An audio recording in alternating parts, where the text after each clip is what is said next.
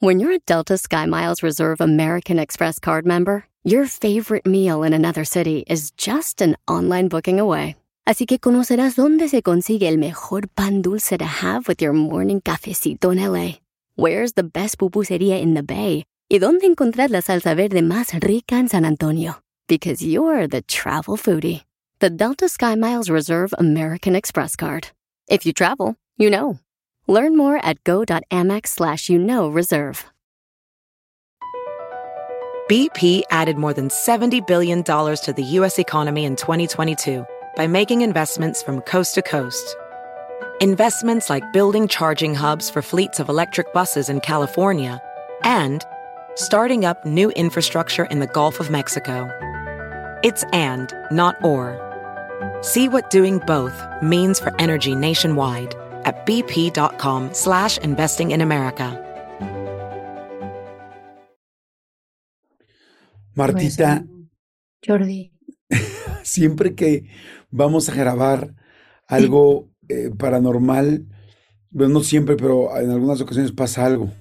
Pasan cosas, o sea, justo estábamos platicando antes de empezar el, el, fue justo ahorita, estábamos platicando que, pues obviamente nosotros usamos unos audífonos, ¿no?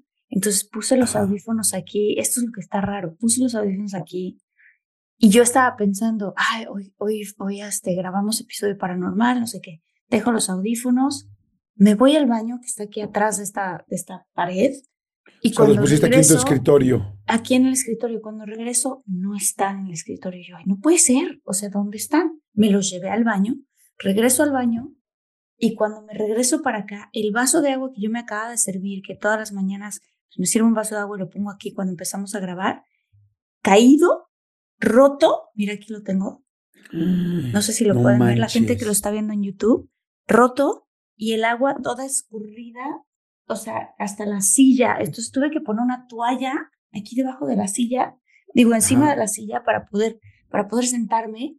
Y me regresé y dije, ¿qué, o sea, ¿qué no quiere que grabemos este paranormal?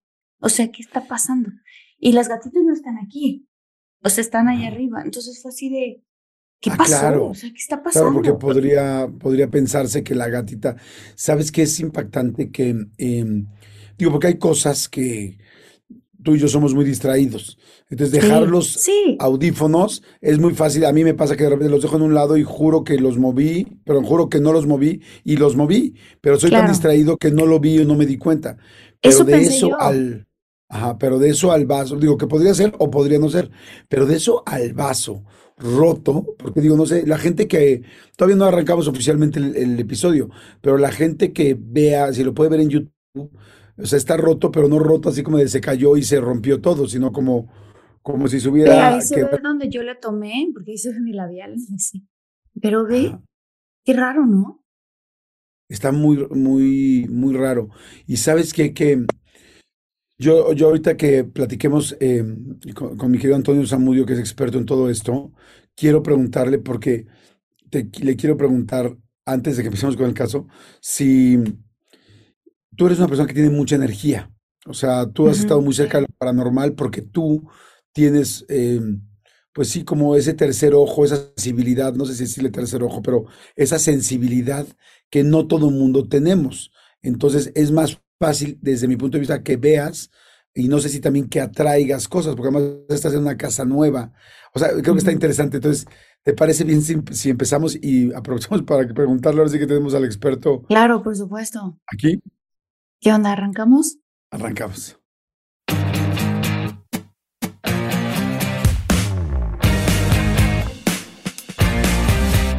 Hola. A lo que no saben, Hola, ¿qué tal? ¿Cómo están?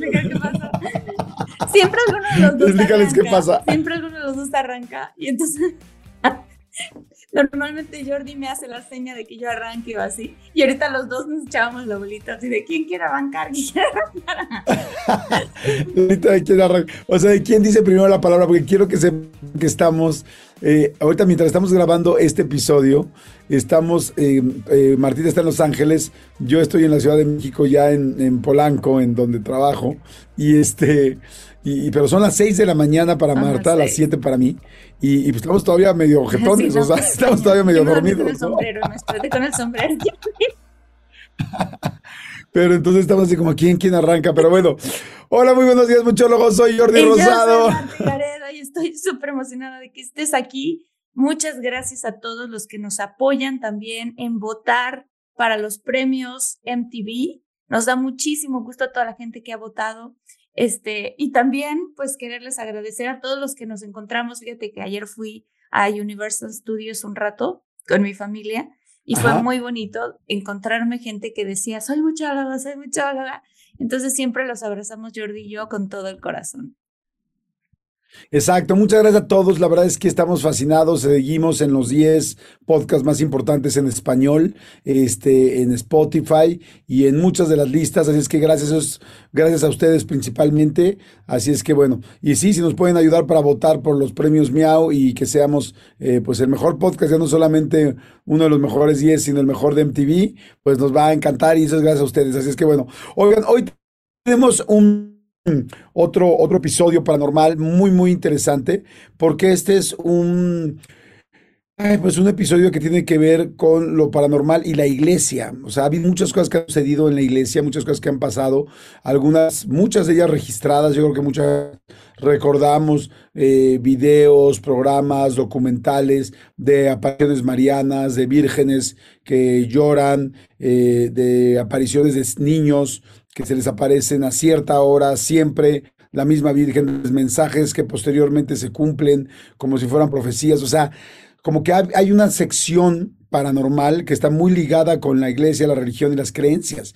Entonces, pues para eso eh, tenemos a nadie mejor que para hablar de esto que a Antonio Zamudio ya lo conocen muy bien en este podcast y también en mucho eh, en su propio contenido y en muchas cosas. Eh, él, él es director de la Agencia Mexicana de Investigación Paranormal que se fundó en 1994 y bueno, él está en funciones actualmente. De hecho, además de a mí me encanta su postura siempre porque es una persona que investiga este, todo, todo lo paranormal, pero el fenómeno paranormal, pero al mismo tiempo es objetivo, es muy claro, como que siempre busca cómo encontrar eh, la explicación, primero lógica de las cosas, inclusive científica, pero posteriormente pues también tiene ya muchísimos casos. De hecho, ahorita él es quien está llevando la investigación y la asesoría de un del primer documental que Netflix está produciendo acerca de fantasmas y cosas paranormales. Entonces, pues ya cuando Netflix te elige para ser la persona que lleva este, una de estas investigaciones,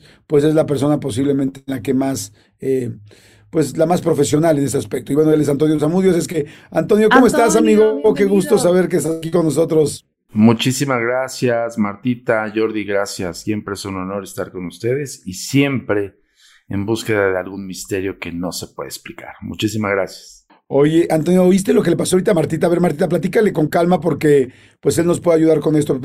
Tienes que saber que Martita siempre ha tenido pues sí, sí, esta sensibilidad, ¿no? No solamente ella, sino su hermana también, su abuela, e inclusive vivieron en una casa cargada de muchas, pues, no sé, situaciones, energías, ándale. ¿No, ¿No es así, Martita? Sí, sí, es así. Y fíjate que últimamente están pasando cosas muy interesantes, o sea, no necesariamente en la casa, sino en general. O sea, siento que hay una, una lucha que ahorita quisiera preguntarte más profundamente de eso, entre el bien y el mal. Sí. O sea, como una, una lucha espiritual muy grande. Y quiero preguntarte ese tema porque, porque me ha pasado un par de cosas que quiero mencionar, que le quiero contar a los muchólogos, que tienen mucho que ver con una película a la que vi y le hice mucha difusión en redes sociales, que se llama The Sound of Freedom que habla de, de cómo se llevan a los pequeñines y trafican con ellos. Es una cosa muy fuerte, muy, muy fuerte. Es una, una película que yo recomiendo a todo mundo que la vea. Es impresionante em, lo que te provoca esa película porque evidentemente todos hemos escuchado de estos temas y se nos han abierto los ojos en el pasado, pero verlo en una película, y quiero aclarar que no te ponen escenas nunca en la película.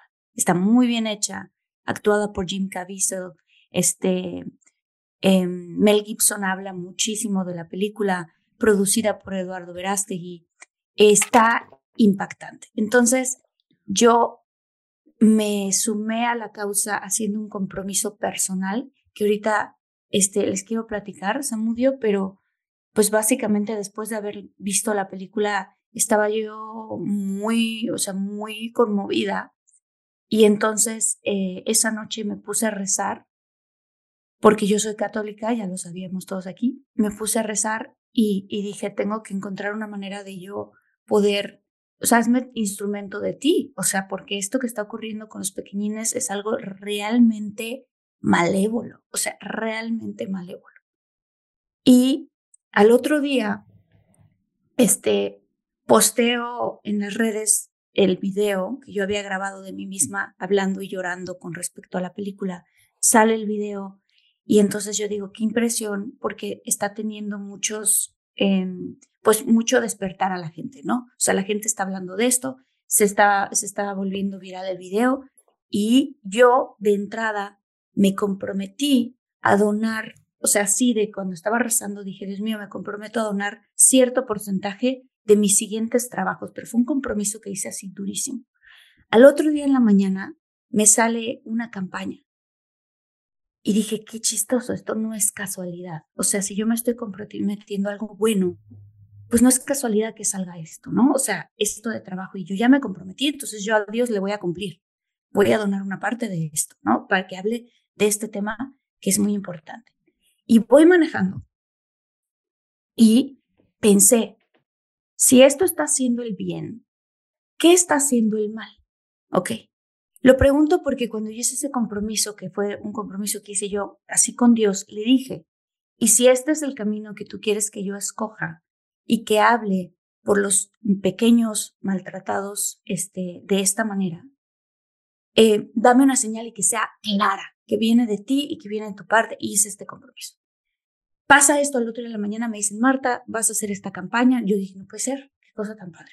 Voy manejando y dije, si esto está haciendo el bien, ¿qué está haciendo el mal? Y de repente, Samudio, eh, dije, Dios mío, tengo que alejar eso porque, ¿no? Porque el mal también es poderoso. Y se me viene a la mente la imagen de que se me explota la llanta del coche. Y yo, cancelada la imagen, hasta para allá, yo seguía manejando, ¿no? Y otra vez se me vuelve a venir la imagen, pum, de que se me explota la llanta y yo, cancelado, cancelado, pero por si las dudas, yo venía manejando una Tesla, que no es mía, es la camioneta de Luis. Por si las dudas le quité el piloto automático porque esas camionetas se manejan solas. Y dije, me voy a pasar a otro carril que no sea el de alta, solo por si las dudas. Y yo seguí escuchando esto también fue súper extraño. Estaba escuchando un podcast que se trataba de UFOs y todo el fenómeno eso. Termina el episodio y arranca el episodio siguiente de este entrevistador con Jim Caviezel, justamente hablando de la película The Sound of Freedom y hablando del rosario y hablando de rezar, ¿no? Y lo estoy escuchando por 10 minutos y en eso, ¡pum!, se explota la llanta. Mm. Y yo voy así manejando de, ¡ah, Dios mío, Dios mío, Dios mío! ¿No? ¿Sabes? Me orillo, tengo fotos, Armandito, te las voy a mandar para que las pongamos aquí en el episodio. Y dije yo, ¡Eh! o sea, ¿qué onda? O sea, ¿qué está pasando? Llega el señor dos horas después a cambiar la llanta y ayudarme, el de la Tesla, y cuando ve la llanta así, me volteé a ver y me dice, qué bueno que estás viva. Y yo pensé, no, no puede ser esto. O sea, dije, no, no puede ser esto. ¿Cómo crees? Me quedo sentada entro a un restaurante que había, porque todo esto logré orillarme y meterme a una gasolinera. Aquí en Estados Unidos las gasolineras están al lado del freeway casi siempre. Me meto a la gasolinera y al lado había un restaurante, ¿no? Me meto al restaurante, pido de comer, salgo, llega el señor, me cambia la llanta, me dice, qué bueno que estás viva. Me vuelvo a meter al restaurante para ir al baño. Y cuando entro al restaurante para ir al baño, esto fue lo más raro del mundo. Entro al baño y empiezo a sentir una energía va a sonar súper fuerte, pero una energía muy baja, como del chakra de la tierra, o sea, una energía como cachonda, súper cachonda. Y en el restaurante estaba sonando este, estas músicas de la la la la la ya saben, estas, estas canciones así como que cachondas. Y yo empecé a sentir esa energía y dije yo, pero ¿por qué estoy sintiendo esto? ¿Qué energía tan rara? Y dije, me tengo que salir de este baño, así. Y en eso, la, la esta del jabón del baño, solita, se activa y saca jabón, solita. Y yo dije, ¡Ah!". No, pero yo no estaba ni cerca de ella. Y dije, sí, me tengo que salir de este baño, me tengo que salir. Me salgo del baño. De las que se activan, de las que se activan con, la, mano, o sea, las que se activan con la mano. Manualmente. Ajá. Me salgo o sea, no manualmente, sino digitalmente que las acercas. Exactamente. Me salgo del baño y digo, Dios mío, protégeme, o sea, protégeme. Y voy caminando al restaurante, regreso afuera hacia la, hacia la camioneta, porque ya me tocaba pues, pues, ver al supervisor, al señor que le estaba cambiando y subirme e irme. Y paso y de repente un señor me detiene y me dice, tú eres Marta Gareda, ¿verdad? Y yo sí, justo estaba pensando en ti en este momento. Y digo, ok. Y yo he pensado, si tú tienes unas redes tan potentes, ¿por qué no has hablado de esta película que se llama The Sound of Freedom, que habla de cómo abusan de los pequeñitos? Y se lo le dije, acabo de postear un video de eso. Qué bueno, me dice, porque necesitamos de tu lado esa voz. Y yo dije, wow, o sea, aquí está pasando algo súper interesante. Me subí al coche y me persiné, terminó el señor, pues, y ya me fui, ¿no? Y le dije a mis papás, oigan, sí, sí creo que hay una guerra espiritual muy fuerte. Entonces, quería, quería ahora sí que preguntarte tu opinión. Pues mira, em, son muchos elementos de los cuales no solamente es parte de tu percepción extrasensorial, como ya hemos escuchado en varias ocasiones, tendríamos que delimitar qué tipo de percepción tienes, porque ojo, por ejemplo, lo que acaba de lo que acabo de escuchar ahorita antes de entrar a la grabación, lo que sucedió con el vaso. Muchas personas que tienen una percepción psicodesarrollada y desbalagada, es una forma de expresarlo, vaya que, que no tienen un control específico de su percepción, puede segregar tanta energía sobre los objetos o sobre el alrededor y puede eh, generar o manifestarse un poltergeist. Pero no es un poltergeist de un espíritu que te quiere hacer daño o que te quiere comunicar algo, sino es un poltergeist que yace de tu propia percepción. Es decir, hay personas que pueden generar movimiento de objetos o estallamiento de objetos con su propia energía aplicando un poquito la, teoría de la telequinesia. Dentro de la clasificación de los fenómenos hay muchísimos casos de estos, bueno, muchísimos entre, para nosotros es 10, 10 casos en el mundo, por así decirlo, ¿no? Pero sí son muchísimos porque son, son cosas muy, muy específicas y muy difíciles que se puedan dar y que se puedan comprobar sobre todo. Pero bien, eso es en el área de percepción tu nivel energético de percepción, cuando yo te hablo de niveles energéticos, es que tú eres como una antena eh, que está casi como una parabólica, que está recibiendo y emitiendo señales. A diferencia de nosotros que somos solamente una antena de las que ponen en los techos, por así decirlo, ¿no? Entonces, en el caso de, de las personas como Martita, pues todo el tiempo están recibiendo y emitiendo señales, comunicaciones, todo el tiempo, todo el tiempo. Y a nivel cerebral se genera que también vaya de tus percepciones, vamos a decir una precognición, lo que sucedió con la llanta, que es como mensajes directos hacia tu psique para decirte, ok, ten cuidado, no se te vaya a reventar la llanta y por alguna razón se te vino a la mente y procuraste hacer esos movimientos. Yo, yo le llamo muchas, a esto a muchas personas como el instinto, que está albergado dentro de la percepción extrasensorial. Cuando nosotros, eh, nosotros damos clases de psicodesarrollo de percepción y les digo a mis alumnos, algo tan básico como el instinto es parte de la percepción. Un ejemplo, no voy a cruzar esa calle, no voy a meterme a ese callejón y algo te dice, no lo hagas, hazle caso. No lo hagas. Lo, mismo sucedió en tu caso que dijiste, bueno, ok, se me va a reventar la llanta, no traías en mente, se me va a reventar, al contrario, dijiste, cancelado, no quiero que se me reviente la llanta, pero sin embargo, procuraste hacer un movimiento de tu camioneta. O del auto en el que venías, porque tal vez venías en un carril de alta y te fuiste al de baja. Ese tipo de acciones albergan dentro de la percepción extrasensorial si tú quieres llamarlo, eh, no sé, tu sacro, divino, que te vino de la inspiración de, de, alguna, de alguna deidad que tú creas o que tú crees, hazlo. pero al final del día, pues procuró tu, tu salud, tu bienestar. Claro. Yo le llamaría percepción extrasensorial en desarrollo, pero desbalagado, porque si fuese controlado o si fuese bien ubicado, ah, ok, ya tengo el interruptor en mi psicodesarrollo, decir, ok, me puede pasar esto, procuro no hacer esto. ¿Me explico? O procuro, por ejemplo, detenerme en algún punto sin que haya pasado todo lo que me, nos platicaste. Pudiste en el momento de que si una llanta reventada, ok, me detengo, me orillo y ya no hubiera pasado todo lo demás. Claro. Entonces lo que quiero es, es hacer como un, un hincapié específico en qué son las cosas que nos pueden suceder a nosotros como individuos con este tipo de sensibilidades o de percepciones. ¿Qué, qué podemos hacer para psicodesarrollar y entender esos mensajes que no propiamente pueden estar albergados en alguien externo a nosotros, sino somos nosotros, simple y sencillamente. Tenemos la antena mucho más potente y muchas personas, créanme, que de, las que tienen y entienden la percepción en, su, en sus facultades, les hacen caso. De repente, ahí es donde empieza el asunto del sincretismo. De repente hay personas que dicen, es que puedo curar, por ejemplo, mm. ¿no? es, que, es que ya soy tocada por algo, un ser divino y puedo curar. Puede ser que tu percepción entiende y comprende incluso la, la filial de un individuo que está enfermo, pero eso no te hace sanador. claro. Claro.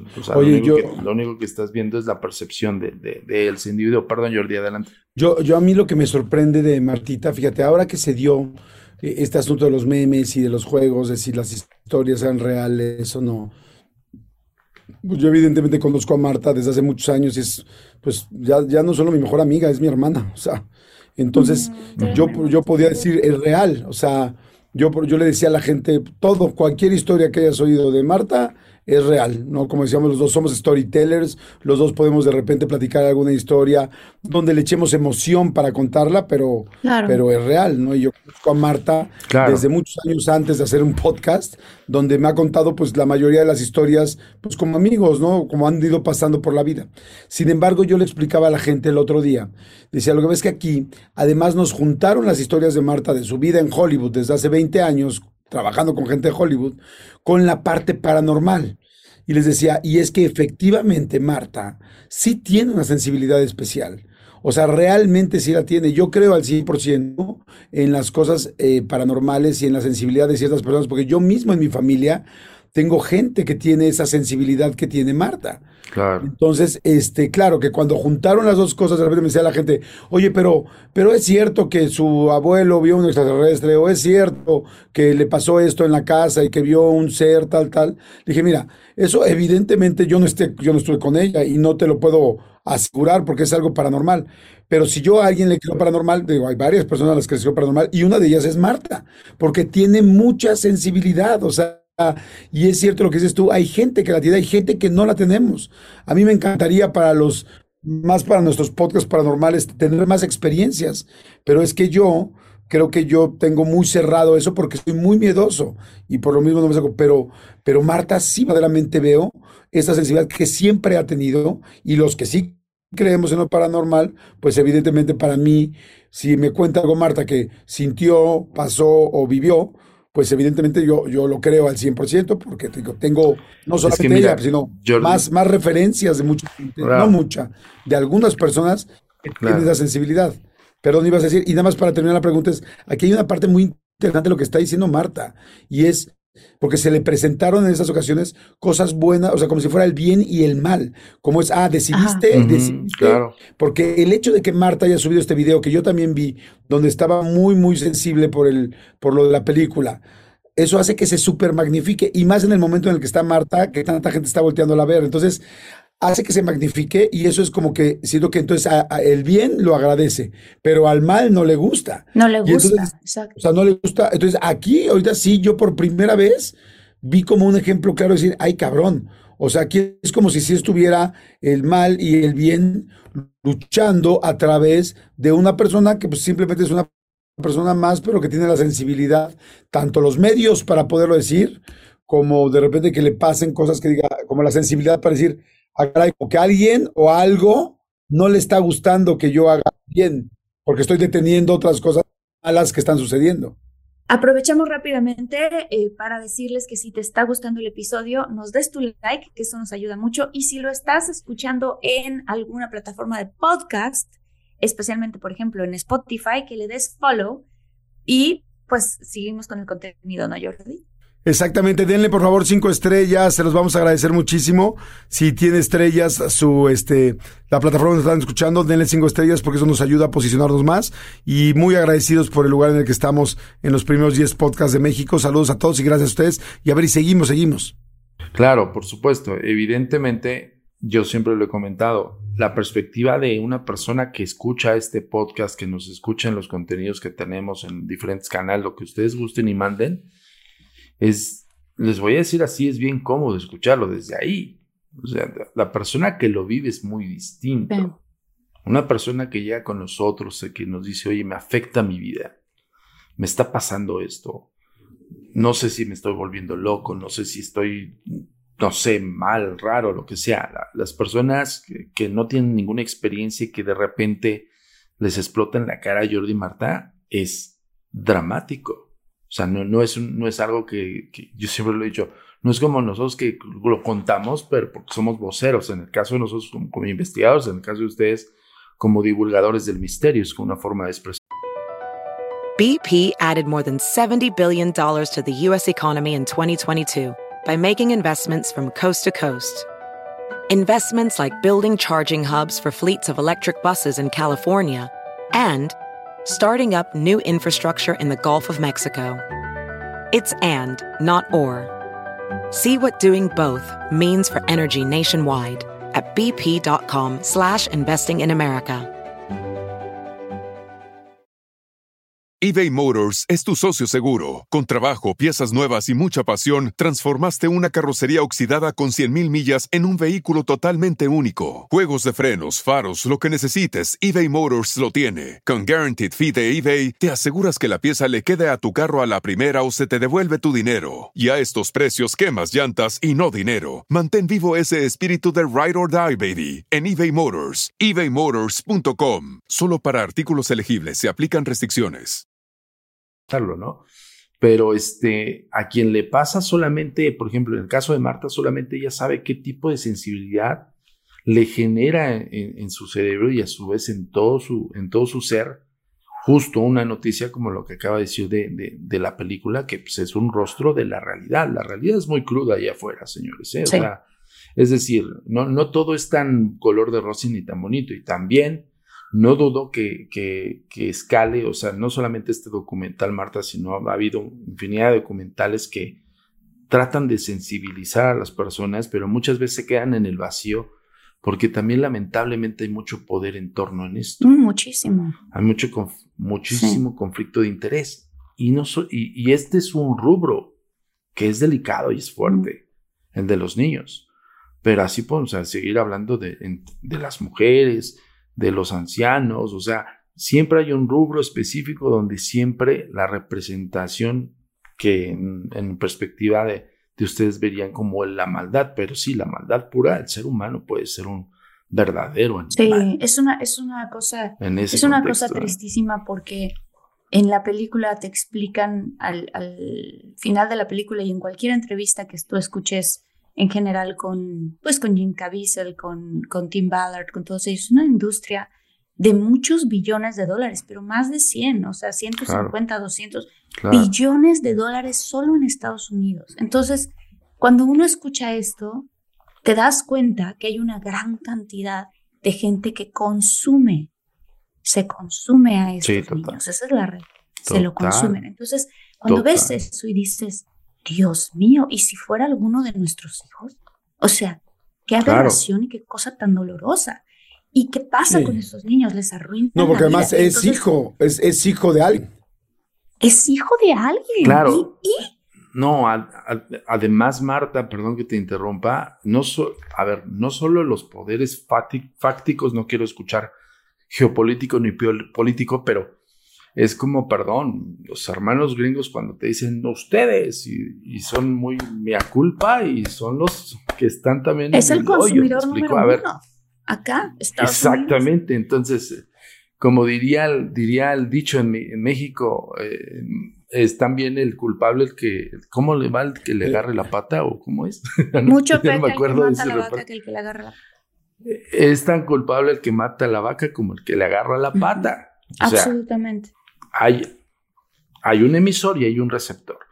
Y si la gente realmente, por ejemplo, en tu caso, tienes mucha reverberancia en las redes sociales y en todo tu trabajo, es loable de tu parte que justamente visibilices esto y hagas una conciencia a toda la gente que no consuma ese tipo de cosas. Exactamente. Si no hay, si no hay demanda, no. Exactamente. no hay y también que consumo, si ven algo raro, ¿no? O sea, uno por la calle se Claro, sí que algo raro, denuncien. o sea, denunciar. Entonces, yo estaba, esta es la situación interesante, que después de que vi la película, yo estaba llorando, me fui a casa, toda esa tarde ya no quise hacer nada, me puse a rezar. En la noche, no me dormí sino hasta como las cuatro y pico de la madrugada, porque yo, es muy raro que me meta a TikTok, pero dije, voy a ver qué me enseña a mí mi algoritmo. O sea, qué me muestra y qué cosas. Y cuando obviamente, Ujú. pues, como yo les acabo de decir que, que vi la película y todo, pues me empezó a mostrar cosas de la película y luego me empezó a mostrar imágenes súper fuertes de senadores hablando en el Senado, enseñando gráficas, ¿saben? Y eso me llevó Claro.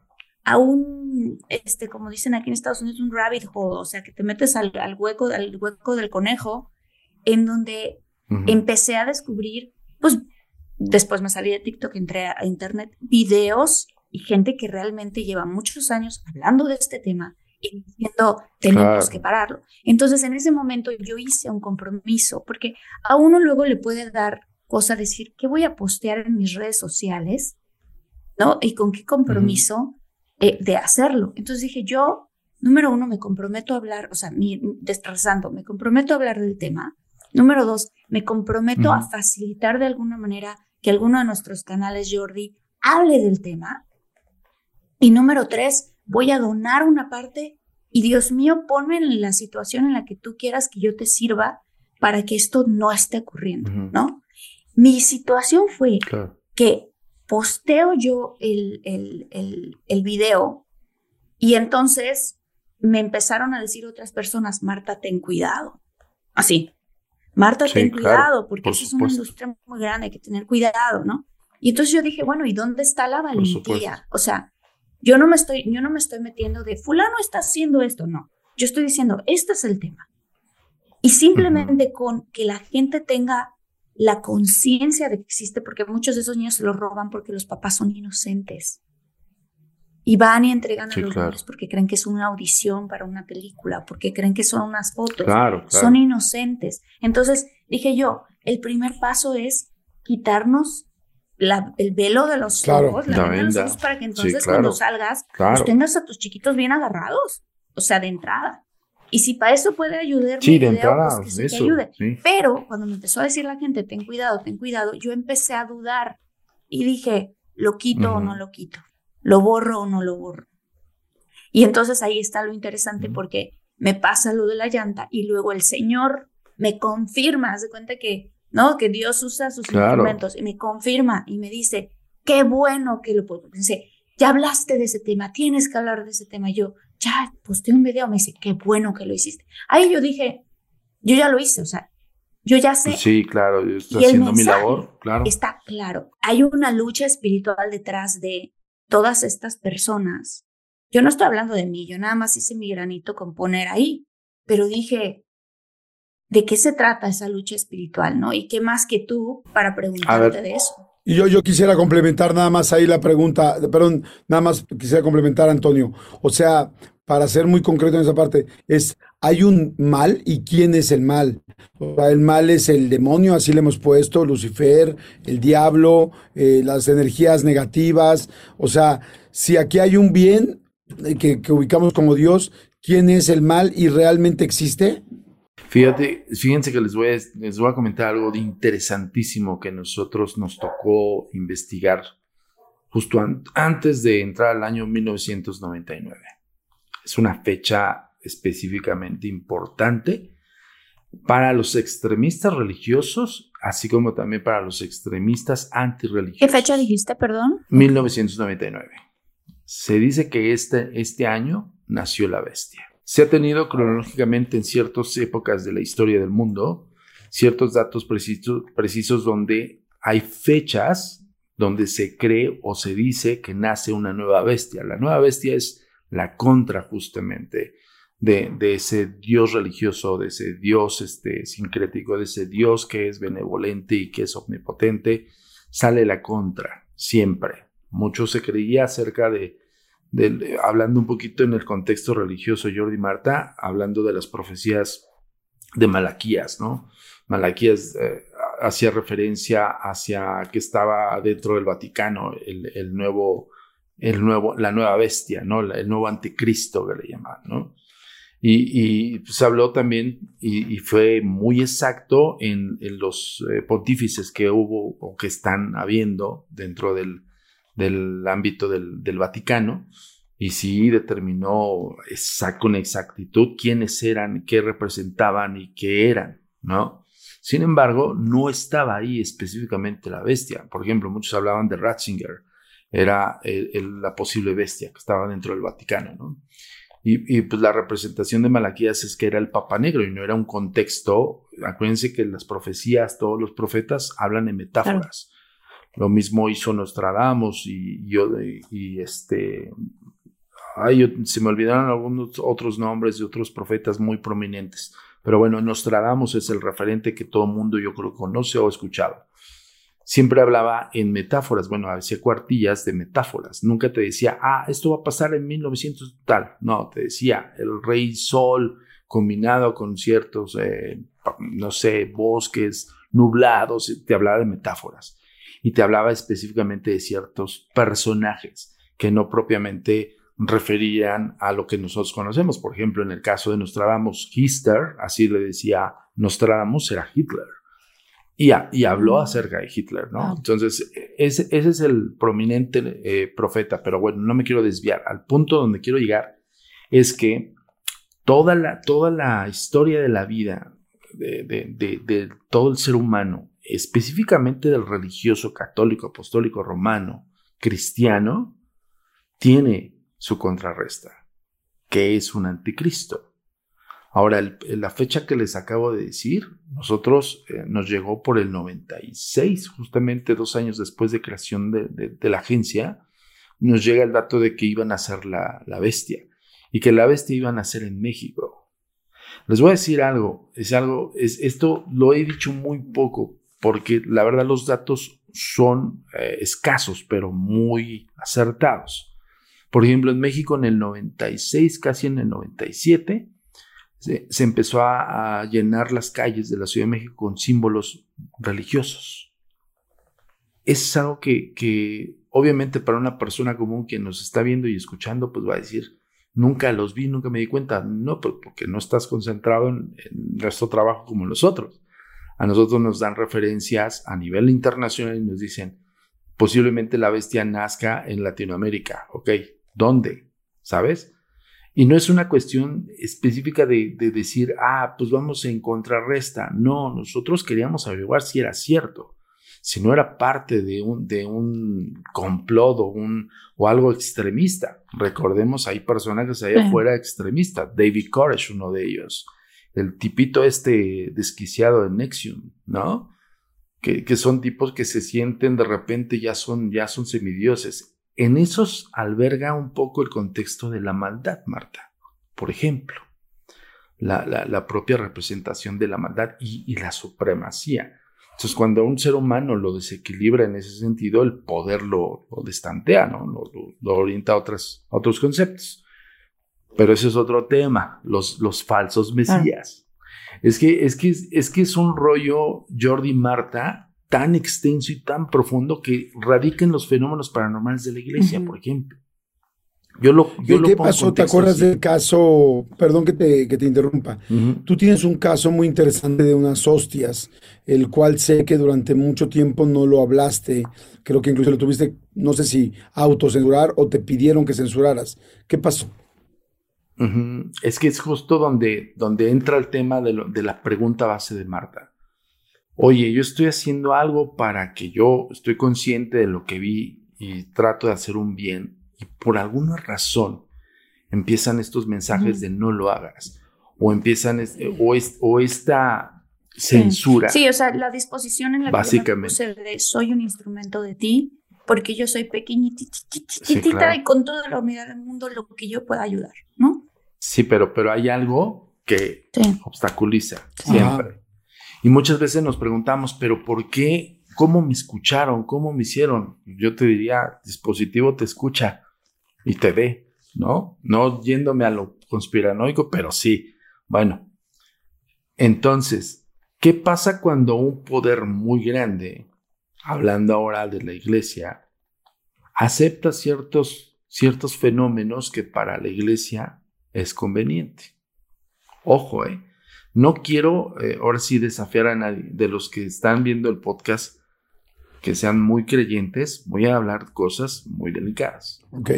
Porque ahí es donde ves la otra parte de la moneda. La otra parte de decir justamente lo que hablábamos del ejemplo de, nuestros hermanos gringos, que señalan pero no, no, ven la paja en el ajeno. Sí, o los la que ven quieren, en el ajeno, pero no la ven quieren señalar, en el caso de, Mel Gibson, empiezan a difamar cosas de él para que nadie le crea, ¿no? Oh, evidentemente, una porque los mensajes que está dando son entonces. Sí, exacto. O está pisando calles, como yo digo, ¿no?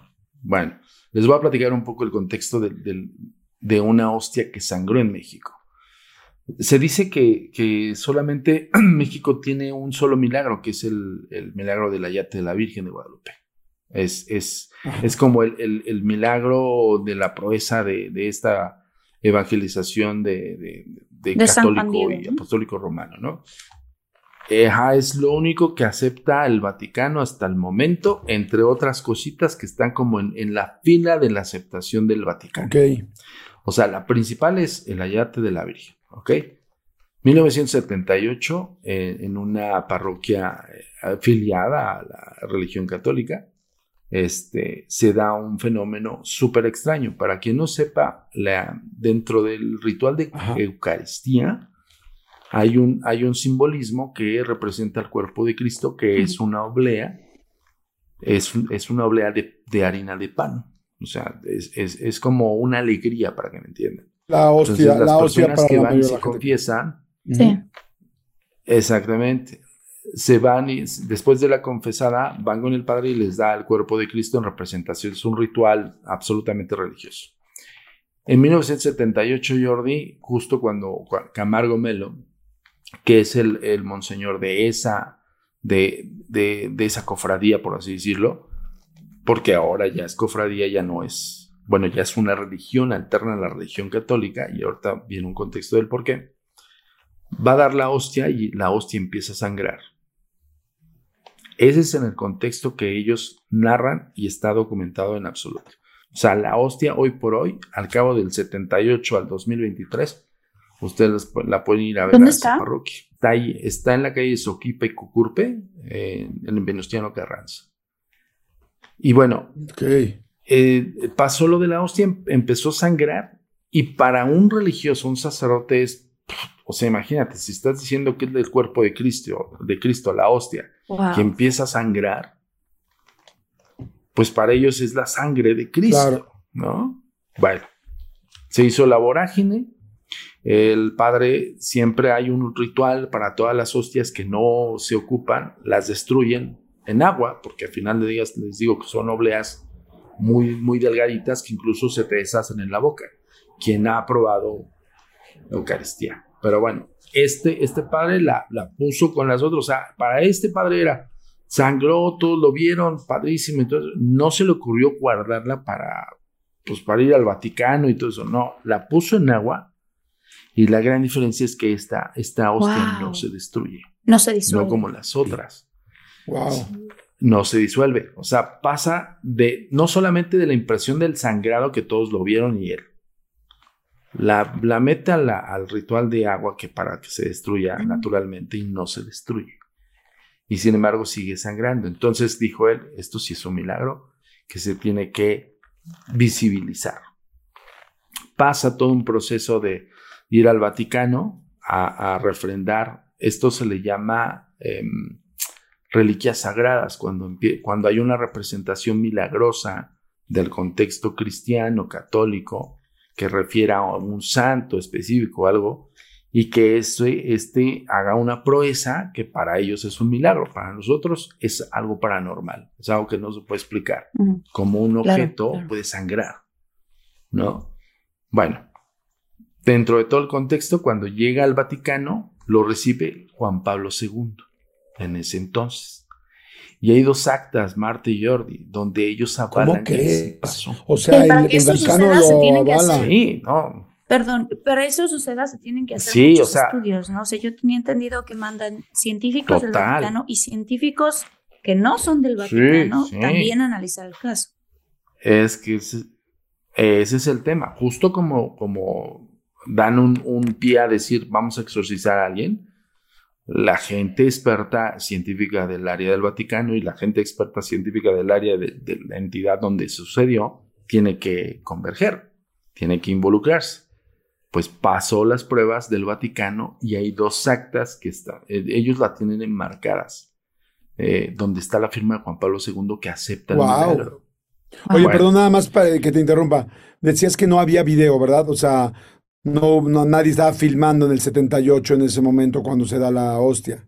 Ok. No, no, no. Perfecto. ¿Hay fotos? No, fue, fue, fue una...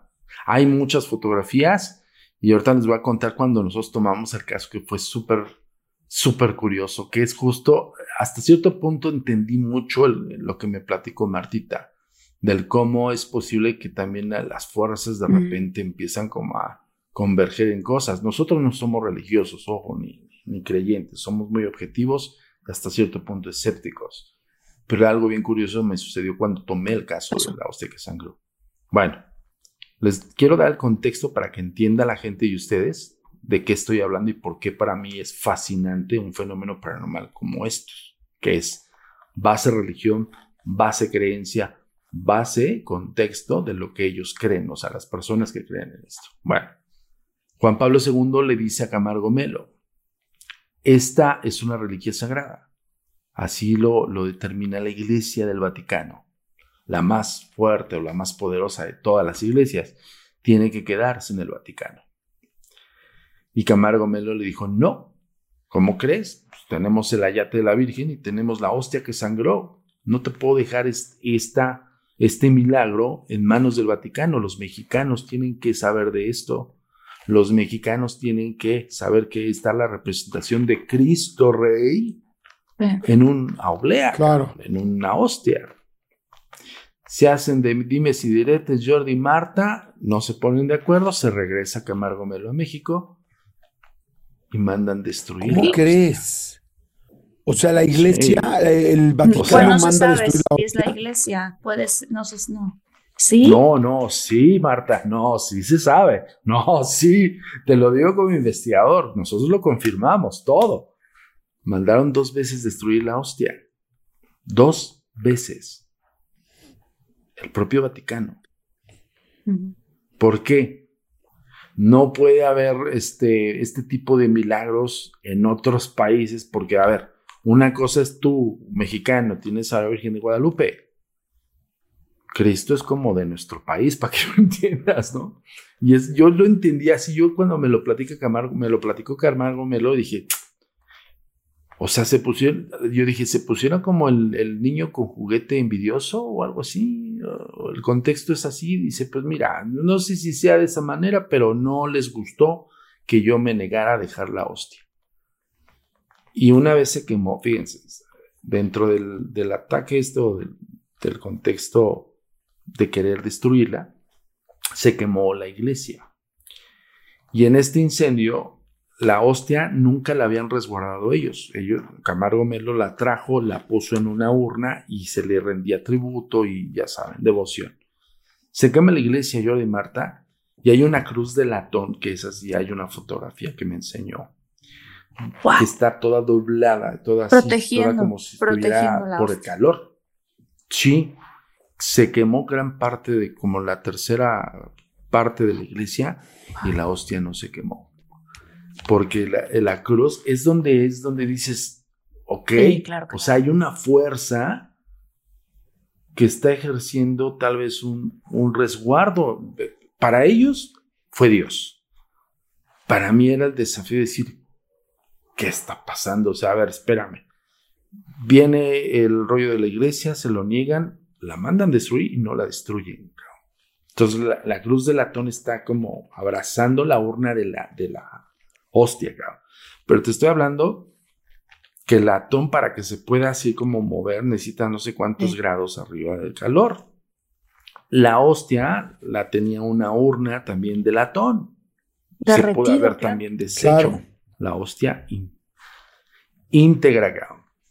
Ahí es donde empiezo a hablar del contexto de los, de los poderes. Y yo me doy cuenta, oye, oiga, monseñor, ¿y, qué, qué pasó?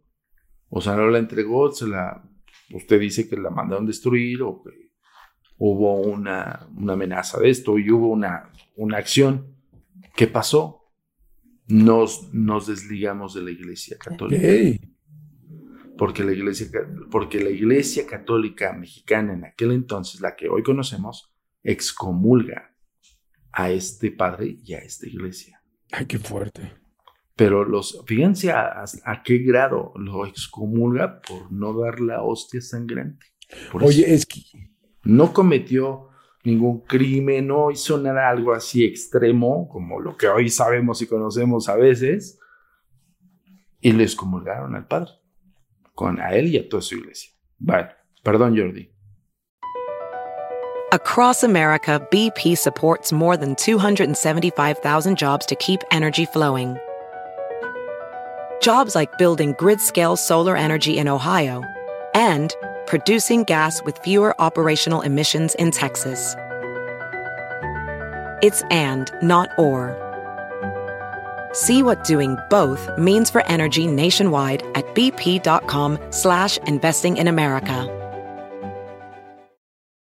eBay Motors es tu socio seguro. Con trabajo, piezas nuevas y mucha pasión, transformaste una carrocería oxidada con 100.000 millas en un vehículo totalmente único. Juegos de frenos, faros, lo que necesites, eBay Motors lo tiene. Con Guaranteed Fee de eBay, te aseguras que la pieza le quede a tu carro a la primera o se te devuelve tu dinero. Y a estos precios, quemas llantas y no dinero. Mantén vivo ese espíritu de Ride or Die, baby, en eBay Motors. ebaymotors.com. Solo para artículos elegibles se aplican restricciones. No, que sabes que, que sí, es que, es que ves, evidentemente en la parte de la iglesia, pues eh, la, quien las maneja son los humanos, ¿no? Y ahí ya todos sabemos toda la cantidad de intereses, poder, dinero, este, tráfico de influencias, hay un millón de cosas, no en esta, sino en muchas religiones y en muchas, eh, inclusive religiones, sectas, movimientos, pues porque el ser humano tiene intereses personales. El asunto aquí este, el asunto aquí tan fuerte es cómo sí puede haber algo divino, ¿no? Ahorita yo estaba acordándome pues de las vírgenes, ¿no? La virgen que llora de, de Fátima, todas esas vírgenes que han llorado, vírgenes que las apariciones de las vírgenes, eh, la de, creo que no sé si la de Meyenguren fue lo mismo. Medugori. O sea, virgen, la de Medugori, perdón. O sea, este, vírgenes que se han aparecido y que han sido muy famosas. Este, sin embargo, tiene razón, o sea, todas esas han sido vírgenes, o sea, como que no tienen que ver con Cristo, ¿no? Pero ya cuando la iglesia empieza a ver como, es como, como decir que cada quien tenga su, pues su creencia o su milagro, pero un milagro. También, también sabes que, quiero, perdón que interrumpa un poco, pero quiero decir, como lo que estaba diciendo Jordi, o sea, todas las organizaciones son organizaciones hechas por humanos y dentro de los humanos siempre está esta lucha también entre el bien y el mal. Entonces hay gente que se comporta como, como ocurre en cualquier organización, desde un despacho de abogados hasta el gobierno, hasta la iglesia, ¿no? Hay gente buena y hay gente con malas intenciones. Entonces, siempre exacto. Entonces, sin embargo, lo que está súper interesante de todo este tema no es que si, la, para mí, no es que si la iglesia quiso o no que la tuviera México, no, ¿por qué? Lo voy a decir, porque yo sé de eh, que, he escuchado, tengo una tía este, muy, muy, muy, muy religiosa, muy católica, que dice que ella además, por cierto, Samudio, asiste exorcismos. Y ella dice que em, la hostia, en efecto, tiene un poder muy importante, muy, muy importante en el mundo espiritual. Entonces, que hay gente que toma estas hostias y hace cosas horribles con las hostias. Entonces, puede haber un área de la iglesia que haya dicho, esta hostia que es tan poderosa y tan milagrosa se tiene que quedar acá porque ¿qué pasa si cae en las manos incorrectas? También puede generar otras cosas muy fuertes. No sabemos, pero lo que se me hace importantísimo decir es qué tanto poder hay detrás de ello que la cruz de latón, o sea, cuáles son las posibilidades que justamente una cruz de latón se casi que, ¿cómo se dice? Se doble de la forma en la que se dobló. Sí, como que le hizo, la, la, blindó, la blindó completamente. Y como dices, eh, es que además ya la, esta hostia, pues ya había pasado por el asunto de entrar al agua y que no se hubiera deshecho. Y luego lo que lo hace muy fuerte el caso es que el Vaticano la había eh, eh, comprobado, la, la, había este, la había avalado. O sea, ya no es porque puede ser desde el principio, oye, desde el principio no te creo, o no lo sé, o no estamos de acuerdo, o, o esas personas de esta iglesia están tratando de llamar la atención, porque también podría ser que, que el padre de la iglesia original quisiera hacer una historia. Pero si ya lo avalaron primero y luego lo desacreditan, entonces, ¿qué intereses hay en medio? ¿Por qué siempre no? Pero a ver, Marta Jordi, esto todavía no, o sea, ni siquiera es como todo el, el, caso completo. Yo, yo me tuve que empapar con los testigos presenciales. En, este, en ese caso, en 2006 todavía encontré a Camargo Melo y al vicario Tarcisio Mote, que amablemente me dijeron, por supuesto, te podemos hablar de la hostia que sangró. Yo la encontré casualmente este caso cuando fui, eh, fíjense, fui a la salida de tercero de secundaria de mi hermano y ya en, en los, yo soy de padres católicos, entonces es clásico de que se hace una misa y todo ese asunto. Yo con una flojera del mundo, porque me declaro como que no me gusta, no soy religioso, con todo respeto, pero en esa iglesia, que es una iglesia que está en Venustiano Carranza, en la, en la alcaldía de Venustiano Carranza, que es de picos, ya no está ahí la, la hostia, mm. yo vi las fotografías de esa hostia. Y yo, yo tenía, no, tenía como nueve años. Entonces yo ya estaba yo fascinado con el tema y empiezo a ver una hostia que sangre y yo, wow. No, pues fue la primera vez que mm. fui gustoso a la iglesia, ¿no? Entonces, pues porque empecé a ver como el contexto paranormal y dije, y todo lo documentado. Me acordé de ese caso. Hubo un programa eh, muy conocido en, Canal 4, en Televisa, que se llamaba Viva la Mañana, en el cual participamos nosotros. Y en ese programa, ese día nos dijeron, eh, a mí me dice el productor, si no tienes ningún caso de milagros, no vas a ir. Así literal. Iba, íbamos a transmitir en Puebla. y yo dije, ¿cómo no voy a ir si tengo un caso? Y me acordé del caso de la hostia que sangró. Entonces regreso en el 2006 y me entrevisto con el Monseñor Camargo Mielo, me entrevisto con Tarcisio Monte y ellos me muestran todos los elementos. Ojo, los especialistas del Vaticano determinaron que sí había milagro, no había una explicación. Los especialistas mexicanos, uno de ellos, que se hizo en los laboratorios de Viaducto Piedad. El, el de científico fue el mismo que hizo el análisis del ayate de la Virgen de Guadalupe, del iris de la, de, la, Virgen. O sea, estaba avalado por todos lados, por la iglesia mexicana y por la, iglesia italiana, los Vaticano. Cuando dicen ellos no, es porque no se la dejan. Ya les dije el contexto de la mano de y todo esto. En ese programa yo, le presento, yo presento el caso de Jordi y Marta. Estuvo súper increíble porque todos los colegas que fueron llevaron que la Virgen del Jabón, que la Virgen del Árbol, que la del Metro. Y cuando nosotros expusimos el caso ah. de la hostia que sangró, estalló el programa. De, hecho, estoy viendo ahorita, estuve googleando ahorita mientras hablabas, la hostia que sangra. Se ve impactante, digo, para que la gente que nos esté escuchando la pueda, pueda impactar, pueda ver las imágenes. No me lo imaginé así. Perdón, te interrumpí, sigue, sigue. No te preocupes, vos rapidísimo. Estaba el padre José de Jesús Aguilar, al cual le mando un saludo. Este, nos, nos conocemos bastante bien y más por ese caso. Cuando yo teníamos un escéptico, Jordi, y nosotros estábamos de traje negro, me acuerdo que está, había unas luces impresionantes y ese día nos pusimos lentes oscuros todos. Tanto el conductor, la conductora y todos los demás, todos, y nosotros dijimos, pues, también nosotros, porque había unas luces tremendas en Puebla, en Televisa Puebla. Y ese día mi queridísimo Alfredo Dame, le mando un saludo, fue el día que nos dijo los hombres de negro, puta, imagínate eso, nos da el mote los hombres de negro y, y exponemos el caso de la hostia sangrante 2006 que ya había sepultado la iglesia. El padre José de Jesús Aguilera se nos avienta y dice, eso no es cierto, eso está negado y, y que le mostramos actas, cabrón y le mostramos el acta de, Juan Pablo porque nos otorgaron el permiso de mostrarla. Eso causó un revuelo, Jordi. ¿En qué sentido? Mucha gente no sabía que esa iglesia estaba excomulgada. Ok.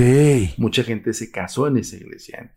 Entonces, imagínate, habla, empezaron a llamar y, ¿cómo? Yo me casé ahí, estás comulgada, ¿no? Y, y justo lo dijo así, este Jesús Aguilar, dijo, está excomulgada esa iglesia. Le digo, sí, pero por esto. Y nosotros dijimos, la excomulgaron, pero desde el Vaticano por esto. Y empezamos a refrendar, porque ojo, no fue documentar el caso para el programa, Jordi. Nos dimos cuenta que tenían todos los elementos. Llevamos los estudios del, científico que no recuerdo su nombre, por ahí, ahí se hizo malísimo con los nombres, pero es el mismo que le hizo el, análisis de iris de la Virgen de, de la Yate de la Virgen de Guadalupe. Entonces, tenía todos los sustentos. Termina el programa, Jordi, y recibo una llamada. Oh. Y es cuando me y esto no, casi no lo había dicho. Eh, me dijeron, señor Samudio, sí, dígame. Bájele sus temas de tonterías, por favor. Pero todo decente y así propio, pero, pero amenazante. Y yo dije, ah, ok, sí. ¿Quién habla? El programa hizo cuatro, cuatro ah. programas especiales de eso, cabrón. Espérame, espérame. ¿Quién, ¿quién, te había hablado? ¿Quién fue la primera persona que te llamó? Yo supongo que era un cardenal, que ahorita ya no está. Ok. Es el que supongo. Ya después, ya después me doy cuenta que sí fue ese cardenal. Bueno, que es donde justo les decía, donde empiezas a pegar en callos que no, donde empiezas a sonar en cosas que no, lo quedó como súper al pie del caso Marta porque expusiste una experiencia que, que estás teniendo y que tuviste y cómo también hay poderes que, ahí dicen, pues no, vale. Salimos del programa y nosotros pues, nos llevamos el programa porque fue el caso de la hostia que sangró. O sea, sí pasó. No es una virgen de la piedra. Sí, sí, porque en la Virgen de la Piedra y todo, no, estoy, desmeritando ningún milagro, pero hay muchas posibilidades que en una piedra, con las figuras que tiene la piedra, salga algo parecido. O he visto yo, no sé, reportajes de que sale una tortilla quemada y la tortilla, la parte quemada parece como la Virgen. Pues hay muchas cosas que, que digo, no estoy diciendo que algunas no pudieran ser, pero que es muy fácil que cuando hay formas caprichosas de cualquier cosa, pues pueda, es como una nube, ¿no? Ay, mira, la nube está enseñándonos a la Virgen. El peso, ajá, el peso que tiene un caso como el que tiene todos los elementos y todas las comprobaciones y oficialía de partes, de parte del Vaticano y de parte de la Iglesia Católica Mexicana, dices, ok, aquí hay algo. ¿Por qué, lo, ¿Por qué lo quieren ocultar? Hicieron cuatro programas especiales. No, no me van a dejar mentir. Todos los que fueron de esa producción lo saben. Y hubo una orden de arriba de Televisa a decir, ya, no tocan este tema. Si es cuando dice uno, ok, si no fuera cierto, si fuera fraude, si fuera como... Eso, eso que acabas de decir, se me hace clave en todos los temas de este tipo. O sea, cuando veo que le echan mucha, mucha carrilla a Jim Caviezel, a Mel Gibson, es así de, bueno, y si no es cierto, ¿por qué te preocupa tanto que la gente se entere? Está, está interesante. Oye, ¿en qué va, en qué va lo de la hostia? Es que ahí te va. Yo, pues, también como cualquier investigador dije, ok, ya me platicaste todo la hostia, ya vi todo, ya expuse el caso, quiero ver la hostia. O sea, existe, quiero verla. El día que fuimos a grabarla, Jordi, yo se lo comentaba a Armandito porque nosotros lo, lo, hicimos por parte de un programa que hicimos un capítulo para ese programa. Por eso no tengo yo las imágenes en mi poder, si no yo las hubiera proporcionado. Ese día que nos dieron la oportunidad de ver la hostia, la tienen bajo bóveda, en electrónica, con una llave eh, digital y una llave, tienen cuatro llaves los, como obispos o no sé qué, porque ya está separada de la iglesia eh, convencional. El día que nos muestran la hostia, es cuando yo digo, ¿qué tan poderoso puede ser este pedazo de lea, perdón, con todo respeto del mundo, que lo digo, para mí como investigador, que cuando tenía atrás eh, todo el séquito del, del, monseñor y todo lo que refiere al, a toda su gente de la iglesia, de esa iglesia, se, se, se, postraron ante la hostia cuando se abrió la bóveda. Se abre por seis segundos, Jordi. ¿La, la, la hostia se ve sangrando? Se ve como una... Yo, yo, yo en el video le, lo dije y lo, lo. Sí. Es como un pedazo de carne viva. Ay, no juegues. O sea, se ve como un cacho de carne, como si fuera un cacho, como si fuera un hígado, para que me entiendan, como si fuera un hígado y con wow. fisuras y se ve rojo dentro. Y dices, ok. Y justo ellos te dicen, cada vez que sangra es cada Semana Santa. Entonces wow. te invitan a que vayas en Semana Santa. Nosotros evidentemente fuimos en esa fecha, pero es justo donde, donde entra la controversia de decir, ok, ¿por qué tanta molestia de, de los oficiales? Simplemente desestima el caso y no, lo haga, no le hagas caso, no lo peles, no. ¿no? O simplemente di falso y bye, ¿no? Pero no, había muchas molestias. Jordi, eso lo sabe la producción de aquel entonces. A nosotros nos seguían en carros diplomáticos. ¿Sabe? Al, ve el grado de, de, de, del callo que estábamos pisando. Wow. Y es donde, es donde entra, el, sí es donde entra el contexto de decir, ok, ¿eso es un fenómeno paranormal? Sí, para nosotros sí. No estamos reafirmando la creencia de cada quien. Cada quien es respetable de eso y cada quien tiene su forma de verlo. Pero yo como investigador tuve todos los elementos para determinar si existió y la vi. Y el, y el que genera ese, pues en, en, en esos feligreses o en esos padres que, que le reverencian a la hostia, dices algo, algo tiene y algo bien curioso dentro del, nosotros estábamos con cámaras y se abre la bóveda y yo grábale todo, grábale todo, porque quedan seis segundos, ¿no? Entonces, eh, recuerdo perfectamente que sí me, me, erizó la piel la reverencia de todos, o sea, wow. volteábamos atrás. Y no, y el hecho Oye, de pero ¿por qué seis segundos? ¿Cuál es el problema de verlo más? ¿Cuál es el problema de verlo? ¿Por qué seis segundos? ¿Cuál sería el problema de verlo más tiempo? Si es algo, si es algo auténtico. Porque, ajá, porque no la tienen, no es de que, no, yo evidentemente Jordi, claro, conoces, yo dije, claro. ¿la puedo sacar? O sea, claro. Me puedo llevar un trozo para analizarlo, ¿no? O sea, sí, sí, sí fue, sí lo pedí, ¿no? Pero me, me dice él que constantemente está en amenaza la, la, la, hostia y que la hostia hoy por hoy se abre. Sí, la están protegiendo. Entonces la, las de ver un ratito nomás y se cierra o sea, la bóveda. O sea, es así de. Te lo juro, o sea, nos la abrieron como dos veces nada más. Porque pues una el camarógrafo, sí. porque te espanta porque sale así, ¿no? O sea, toda la tecnología, te estoy ah. hablando 2009 cuando regresamos a hacer este, el documental. Y es algo que yo siempre he dicho, bueno, eso es un fenómeno paranormal. O sea, van a decir el público, pero no hablaron de fantasmas, pues lo paranormal no solamente sí, es no, algo fuera de lo normal. Es súper interesante. Este, yo creo que, bueno, yo lo sé como, como católica, hay un poder muy fuerte detrás de la hostia y literalmente se consagra y se dice y dice el sacerdote, este es el cuerpo de Cristo. Entonces el hecho de que se vea uh -huh, como claro. un pedazo de carne, Exacto.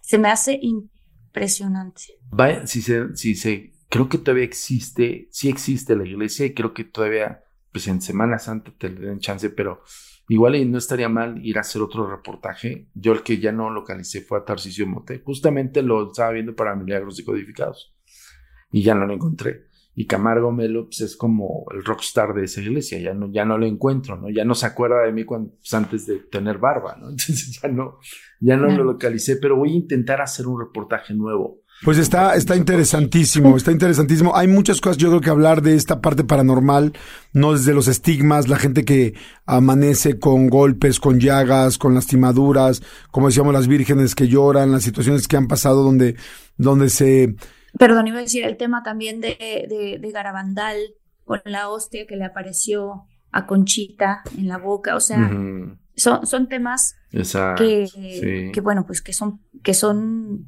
que no tienen una explicación lógica realmente, sino que más bien paranormal y yo, que yo sí Exacto. soy creyente, diría milagrosa.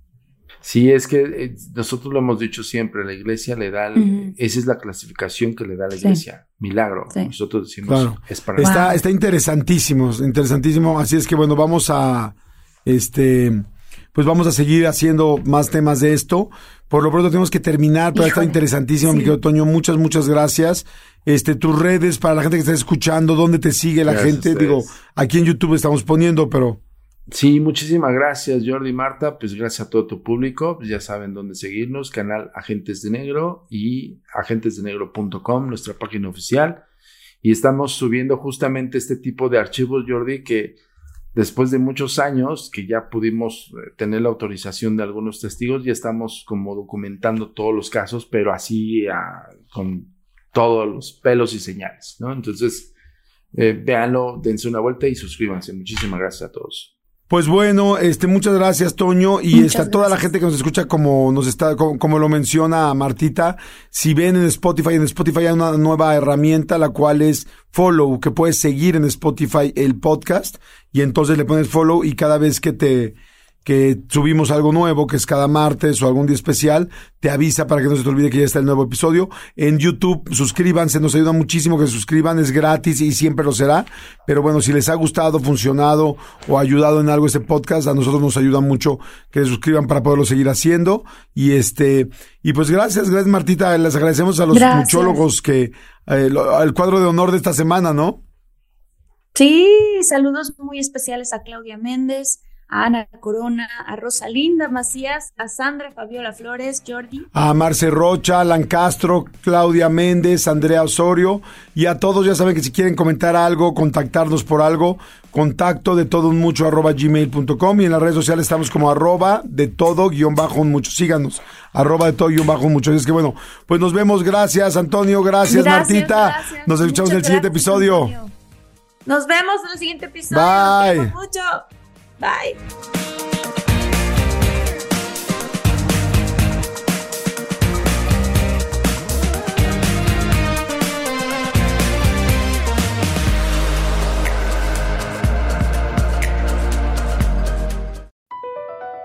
Across America, BP supports more than 275,000 jobs to keep energy flowing.